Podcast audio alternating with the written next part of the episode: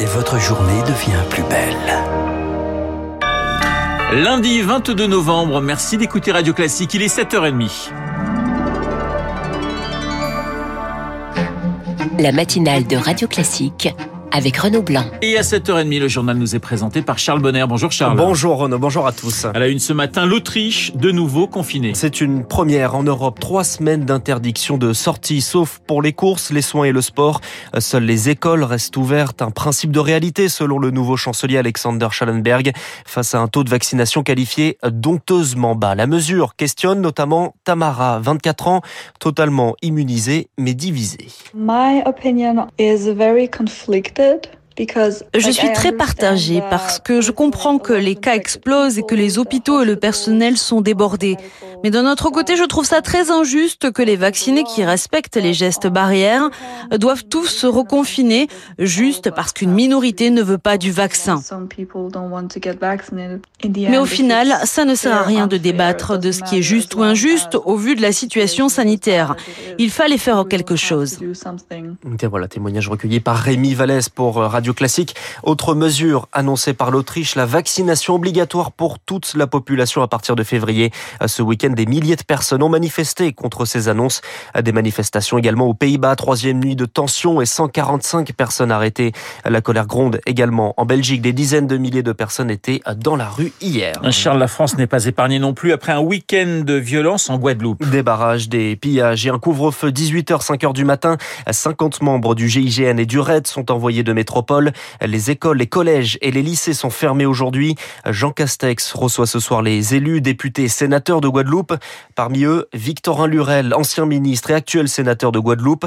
Jusque-là, discret, il s'exprime ce matin sur Radio Classique pour dénoncer ces violences. C'est un malaise existentiel et sociétal qui est évident. Aujourd'hui, c'est le prétexte du pass sanitaire qui est dénoncé par une minorité agissante qui a décidé de bloquer. Alors, on profite de cela pour faire un combat anticolonialiste, anti-France, anti-système, pour dire que le pass sanitaire est une dictature euh, sanitaire. Personne n'a le courage de leur dire arrêtez, vous devez vous faire vacciner, que les gens comprennent qu'il s'agit de sauver des vies. On a eu 660 morts en deux mois, en juillet et août. Vivre libre ou mourir, je préfère encore vivre. Victor Lurel, interrogé par Eric Cuoche. La colère également en Martinique. Un appel à la grève générale aujourd'hui est lancé par 17 syndicats.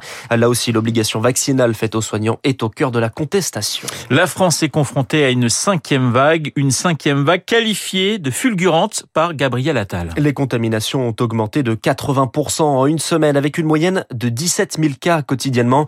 Le gouvernement souhaite donc booster la campagne de rappel. Elle est ouverte aux plus de 50 ans le 1er décembre et la haute autorité de santé la recommande aux plus de 40 ans. Un conseil de défense sanitaire se tient mercredi et devrait entériner l'obligation du pass sanitaire dans les stations de ski. La saison s'est ouverte et elle risque de se faire masquer et avec le QR code. Ça n'est pas un problème, selon Vincent Lalanne. Il est le directeur de l'Office de tourisme de Val Thorens. Nos clients, de toute façon, d'une manière globale, ils ont le pass sanitaire. Si vous voulez vous déplacer en avion, en train, euh, aller à l'hôtel, vous êtes obligé de présenter un pass sanitaire.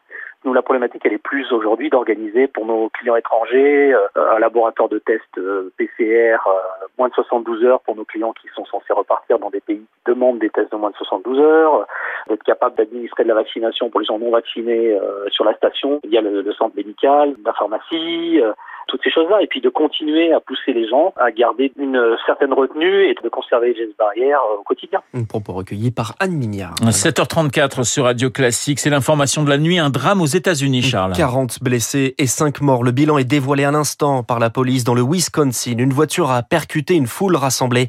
Les circonstances sont encore floues. La police a fait feu contre le véhicule pour tenter de l'arrêter. Selon des élus, 12 enfants ont été transportés à l'hôpital. C'est la plus grande tentative de déstabilisation déstabilisation de l'Europe depuis la guerre froide. L'accusation de la Pologne contre la Biélorussie, accusée d'amasser des migrants à la frontière entre les deux pays. La Pologne, justement, exige par ailleurs plus de soutien de la part de l'Union européenne et dénonce un changement de tactique du régime d'Alexandre Loukachenko. Marc Tédé. Ce sont des propos alarmistes qu'ont tenus les autorités de Varsovie tout le week-end. Le Premier ministre Mateusz Morawiecki, qui entame une tournée en Europe, affirme que la Pologne ne cédera pas au chantage. Il se dit prêt à une escalade pour contrer l'action de la Russie et de la Biélorussie. Son pays n'hésitera pas, dit-il, à fermer strictement ses frontières si nécessaire. Selon ce qu'affirme Varsovie, la Biélorussie changerait même de tactique en dirigeant désormais de petits groupes de migrants en de multiples points de la frontière. Sur le terrain pourtant côté polonais, les humanitaires locaux nous confirment que le nombre de migrants qui parviennent à la franchir est en nette baisse ces derniers jours. Quant aux autorités biélorusses, elles indiquent avoir déjà rapatrié plus de 400 migrants vers l'Irak et abrité désormais 2000 autres dans un hangar auquel la Croix-Rouge nous confirme avoir accès. Marc Tédé. En football, Charles, un nouveau match de Ligue 1 interrompu par des violences. Un duel pathétique entre les deux Olympiques. Le Lyonnais et celui de Marseille. 4 minutes de jeu et un jet de bouteille sur le Marseillais Dimitri Payet. La commission de discipline se réunit en urgence aujourd'hui. C'est le neuvième match de Ligue 1 entaché de violence depuis le début du championnat. Des images pour rassurer la joueuse de tennis Peng Shuai aperçue en Chine. Elle s'est également entretenue 30 minutes avec Thomas Bach, le président du comité olympique. Elle assure être en sécurité et demande le respect de sa vie privée. Elle avait disparu après avoir accusé un membre du Parti communiste d'agression sexuelle, une affaire que le régime de Pékin tente d'étouffer selon Antoine Bondaz. Il est, le, il est spécialiste de la Chine. Pour l'instant, les autorités chinoises ont tout fait pour censurer l'ensemble de l'affaire auprès euh, du public chinois. La stratégie chinoise, c'est encore une fois d'affirmer qu'il n'y a pas d'affaire et donc, si euh, une enquête euh, était publiquement annoncée pour euh, couvrir hein, donc les allégations, les accusations de Peng Shuai, alors de fait, elle reconnaîtrait qu'il y a une affaire Peng Shuai et qu'elle l'a censurée. Et donc, je pense qu'il est extrêmement difficile pour les autorités chinoises dans les semaines qui viennent de communiquer sur l'affaire en elle-même et sur ses accusations spécifiquement. Voilà, Antoine Bondazé, le sport et les régimes autoritaires, ce sera le thème du journal imprévisible de Marc Bourreau à 7h50. Le sport, le vrai, c'est le grand 8 pour Sébastien Augier de nouveau sacré champion du monde de rallye. Le Français devrait se raccrocher l'an prochain et rester donc à un titre de moins que Sébastien Loeb.